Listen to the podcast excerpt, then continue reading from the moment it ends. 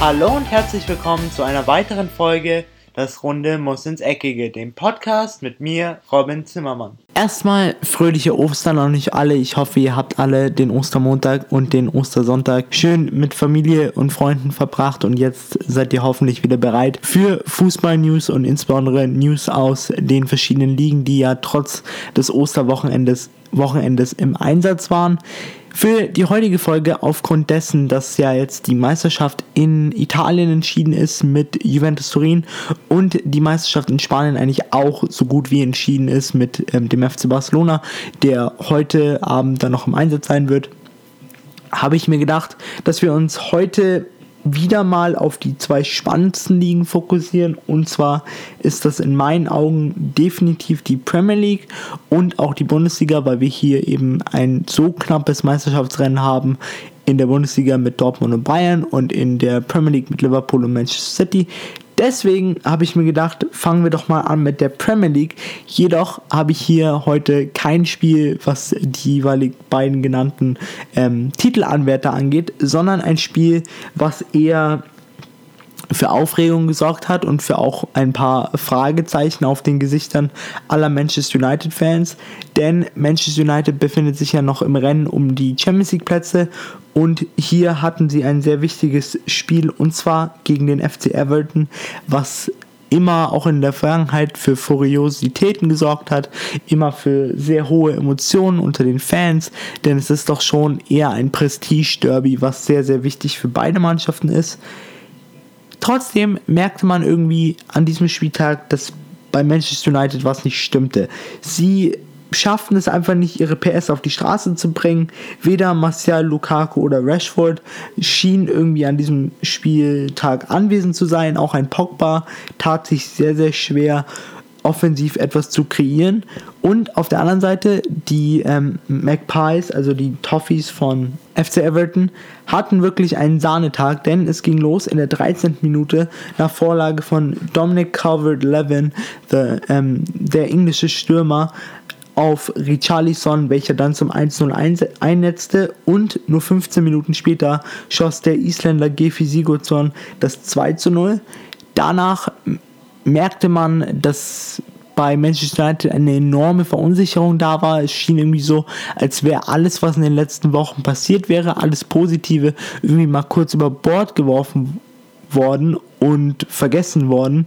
Deswegen wechselte dann auch Ole Solskjaer zum äh, Wiederanpfiff fleißig und zwar brachte er Ashley Young für Phil Jones und auch Scott McTominay für Fred, der auch schon zum Beispiel in der Champions League gezeigt hat, dass er eben für die Offensive neuen Elan reinbringen kann. Das passierte aber an diesem Premier League Spieltag nicht, denn der FC Everton machte weiter da, wo sie in der ersten Halbzeit aufgehört hatten, mit dem 3 zu 0 durch Lukas Digne in der 56. und in der 64. nach Vorlage von Gaby Sigurdsson zum 4 zu 0 durch Theo Walcott. Allgemein muss man sagen, geht dieser Sieg für den FC Everton auf jeden Fall in Ordnung. Man muss aber auch sagen, es schien eher so, als hätte die eine Mannschaft einen extrem guten Tag gehabt mit dem FC Everton und auf der anderen Seite die ähm, Red Devils, die Mannschaft von ähm, Ole Solskjaer, also Manchester United, einen extrem schlechten Tag.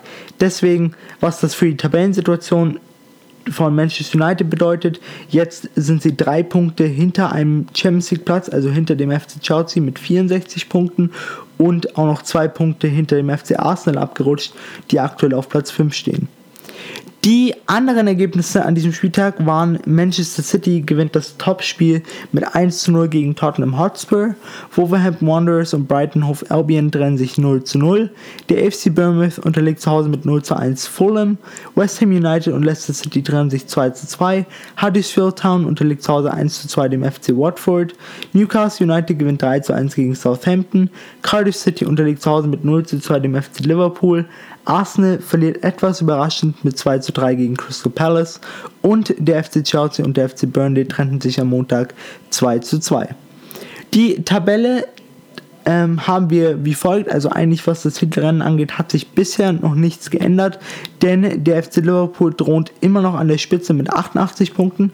Jedoch haben die, hat die Mannschaft von Jürgen Klopp ein Spiel mehr als die Mannschaft von Pep Guardiola, welche mit gerade mal zwei Punkten Abstand und 34 gespielten Spielen auf Platz 2 steht.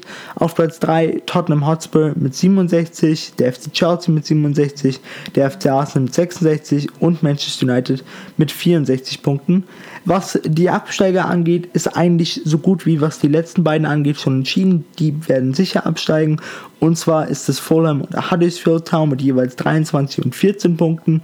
Was aber den 18. Platz Cardiff City angeht, haben diese noch eine rechnerische Chance auf ähm, Platz 17, denn sie haben gerade mal drei Punkte Abstand auf Brighton Hove Albion, welche jedoch ein Spiel weniger haben als Cardiff City. Also sollten sie dieses gewinnen, ist der Abstieg von Cardiff City eigentlich so gut wie besiegelt. In der Bundesliga waren an diesem Spieltag wieder mal der FC Bayern und natürlich Borussia Dortmund im Einsatz. Und der FC Bayern hatte den ersten wirklich schweren Gegner vor der Brust in diesen letzten sechs Spieltagen. Und zwar war das Werder Bremen, welche vom FC Bayern zu Hause empfangen wurden. Hier muss man sagen, die Bremer machten es wirklich gut. Also man hat gesehen, dass äh, sie wirklich mit enormem Selbstbewusstsein an die, in die Allianz Arena gekommen sind, denn sie hatten ja noch keine Pflichtspielniederlage im Jahre 2019 und das merkte man eben auch. Auch ein Trainer wie Kofeld hat die Spieler immer wieder angetrieben. Er hat ihnen gesagt, spielt nach vorne, wir haben quasi nicht so viel zu verlieren und wir haben ein enormes Selbstbewusstsein, wir wissen, was wir können und das zeigten die Bremer auch zwischendurch. Sie zeigt einen enormen Kampfgeist in der Defensive, aber auch zwischendurch wirklich gezielte Angriffe. Sie setzen immer wieder Nadelstiche. Trotzdem muss man sagen, war der FC Bayern in der ersten Halbzeit doch relativ deutlich überlegen mit 70% Ballbesitz und auch diverse Torchancen. Doch der Schlussmann von Werder Bremen, Jiri Pavlenka, hatte wirklich mal wieder einen Spitzentag und machte eine Spitzenpartie. Der FC Bayern tat sich sehr schwer, auch nach der 58. Minute, in der Minos Vjocevic mit einer gelb-roten Karte vom Platz flog. Also hieß es dann für Werder Bremen knapp über 30, Millionen, 30 Minuten in Unterzahl.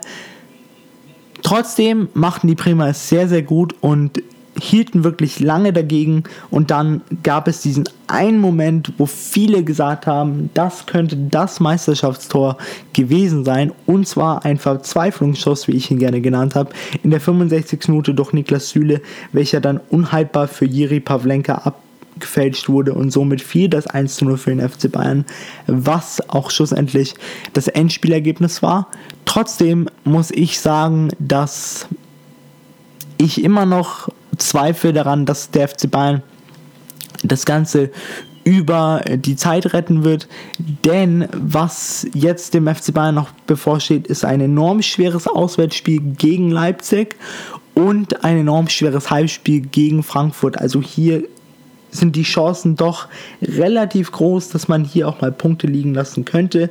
Und der FC und Borussia Dortmund zugleich hat sich den Frust von der Seele ein bisschen geschossen und zwar mit einem 0 zu 4 gegen SC Freiburg.